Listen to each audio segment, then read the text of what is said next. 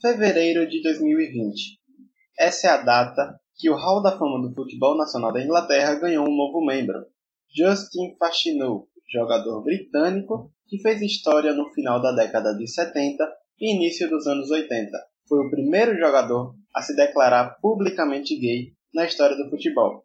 Ele também foi o primeiro jogador negro a se transferir pela quantidade acima de um milhão de libras. A carreira de Fashanu é o tema da vez do Arquivo 45. Neste programa, vamos fazer um recorte da sua trajetória dentro de campo. Para isso, vamos pincelar alguns fatos de sua vida pessoal que foram determinantes em suas performances. Caso queira se aprofundar na história do personagem, assista ao seu documentário da Netflix, Forbidden Games, que inclusive foi indicado no nosso Twitter, logo depois do lançamento do nosso episódio 71, LGBTfobia no futebol. Eu sou o Victor Santos. E eu sou Emerson Esteves. E este é o Arquivo 45. Downs. Case in his defensive role.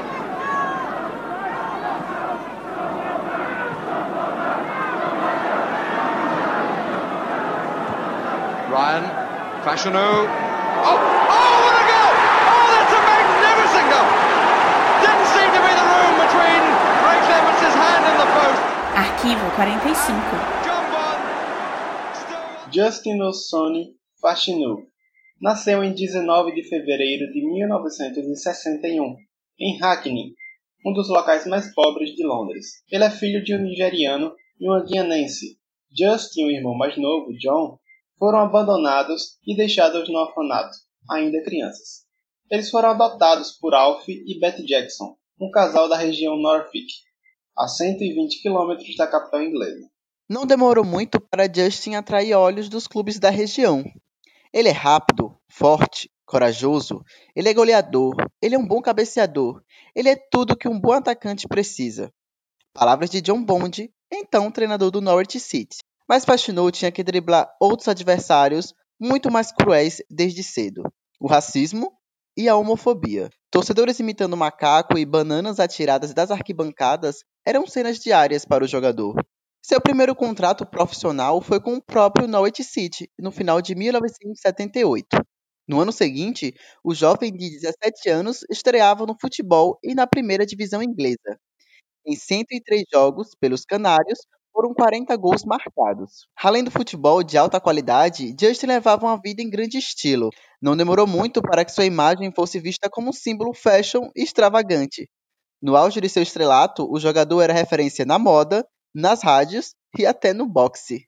Pois é, e a sua popularidade atingiu nível nacional na partida entre Norwich e Liverpool. O jogo foi transmitido para todo o país, e o jogador que já havia encantado a pequena cidade de Norwich agora era reverenciado por toda a Inglaterra. Mas o melhor ainda estava por vir, porque aos 74 minutos de jogo, com o placar 3 a 2 para os Reds, Fashinu recebeu a bola na entrada da área dominou, girou e acertou um lindo chute no ar.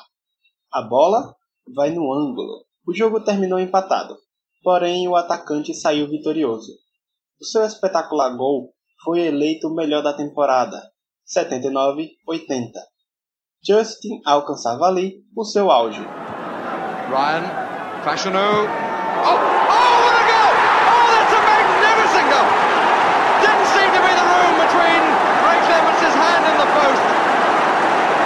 And John Bond still wants to make a defensive point and cover as the crowd applauds. Surely one of the best goals I've seen at Carrow Road this season.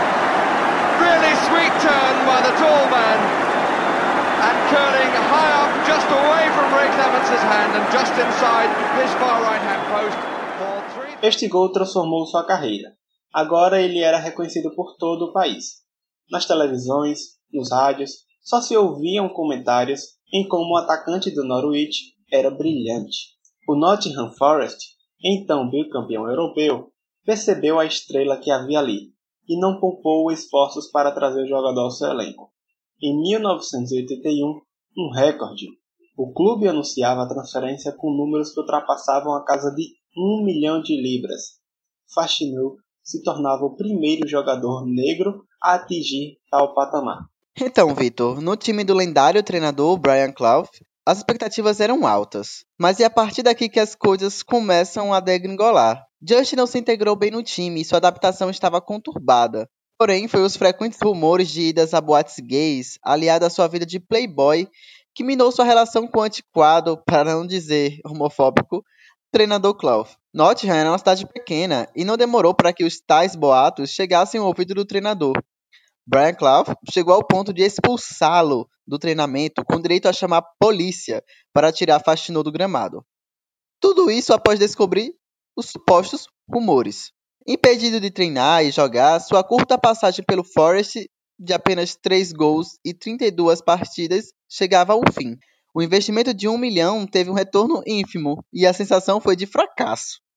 Ele foi emprestado ao Southampton, onde novamente não foi bem, somou apenas 9 jogos e marcou 3 míseros gols. É, e com isso a carreira do jogador já não era mais a mesma.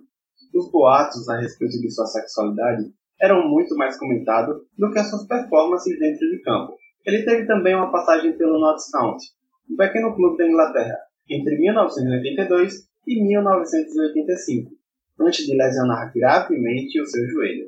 Se recusando a se aposentar, Justin investe tudo o que tem e vai a Los Angeles se recuperar da lesão. Ele realiza inclusive alguns jogos por um clube local para recuperar a forma física. Tempos depois, o atacante se recupera da lesão e então decide retornar à sua terra natal. Agora ele tem 27 anos. Recuperou-se da lesão que parecia ditar o fim da sua carreira. Ele estava de volta à Inglaterra. Porém, sua carreira já estava em um desgovernado declínio. Neste retorno, o jogador só conseguiu passagens relâmpagos pelo Manchester City, West Ham e Leyton Orient, este da terceira divisão inglesa. Se antes apenas com os rumores sobre sua possível homossexualidade, a vida de Faxinou dentro e fora dos gramados já tinha se tornado complicada, após o dia 22 de outubro de 1990, tudo ganharia proporções ainda maiores. A capa do jornal britânico The Sun estampava manchete, abre aspas, Estrela do futebol de um milhão de libras. Eu sou gay. Fecha aspas. Recebeu 70 mil libras para conceder entrevista ao jornal. Sabe o que é curioso nisso? Seu irmão, lembra dele lá do início, o John? Ele também tinha seguido a carreira de jogador e à época atuava no Wimbledon. Ele foi contrário à sua escolha de tornar público sua sexualidade. Ele chegou a lhe oferecer incríveis 100 mil libras para que ele fechasse a boca e não falasse nada. Quantia essa que é maior, inclusive, que a oferecida pelo The Sun. This is a fan. How did you Well, handle a supporter. I just quietly smiled at him and said, "Look, you know, '88, we won the FA Cup." You know, just made it a little bit of a laugh and a joke. But you know, when we say has racism and homophobic situations has it moved? Yes, it's certainly moved backwards. You kind of get a feeling that Sua carreira já estava em baixa, agora com a confissão ao Sun tudo se resumia às polêmicas. A mídia britânica abusou em criar e compartilhar manchetes e notícias a respeito da vida extra-campo do jogador. Várias portas se fecharam por conta do conservadorismo dos vestiários, e Faxinu não era mais comentado sobre seu talento dentro de campo. Mas resumido apenas ao não é ele que é gay? A homofobia destruiu qualquer chance de Faxinou recuperar seu futebol. Ainda em 1990, ele retornou ao Canadá, desta vez contratado pelo Hamilton Steelers. Uma surpresa com bastante expectativas por parte da comissão técnica do clube. Para eles, era uma estrela que estava chegando. Mas, novamente, a pressão e julgamento das pessoas carregado de preconceito dificultou a permanência de Justin no time. É, e a partir daí amagou passagens por vários clubes sem expressão.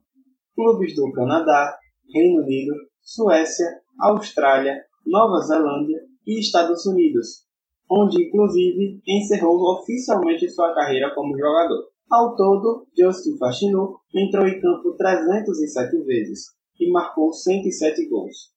Para além do seu inegável talento dentro de campo, ele também se firmou como um símbolo de coragem e de luta contra a homofobia no futebol europeu.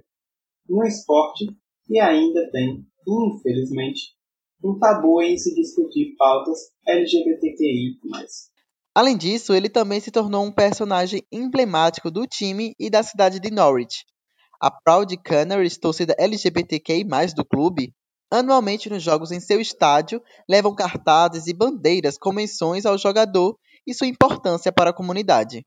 Nas palavras de sua sobrinha Mal Fastinou, no evento do Hall da Fama do Museu do Futebol Nacional, realizado em fevereiro deste ano, Justin Fastinou merece todo este reconhecimento, já que ele é um herói para ela, como também para outras tantas pessoas. This is the moment. I mean, he's getting his recognition. He's getting the recognition that he finally deserves. I mean, Justin was the first openly gay professional footballer, and he was actually the first million pound black player in England.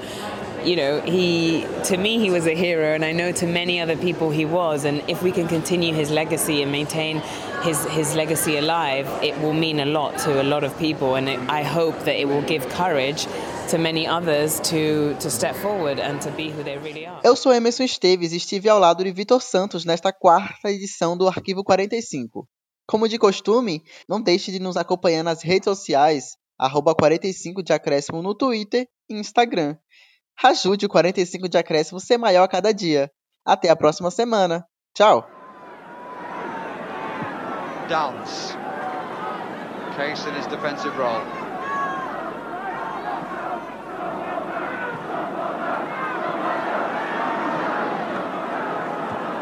Ryan, Fashanu. Oh, oh, what a goal! Oh, that's a magnificent goal! Didn't seem to be the room between Ray Clements' hand and the post.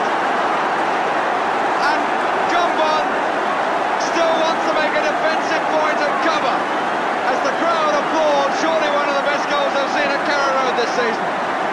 Really sweet turn by the tall man and curling high up just away from Ray Clements' hand and just inside his far right hand post for 3 Esse podcast foi editado por Hector Souza.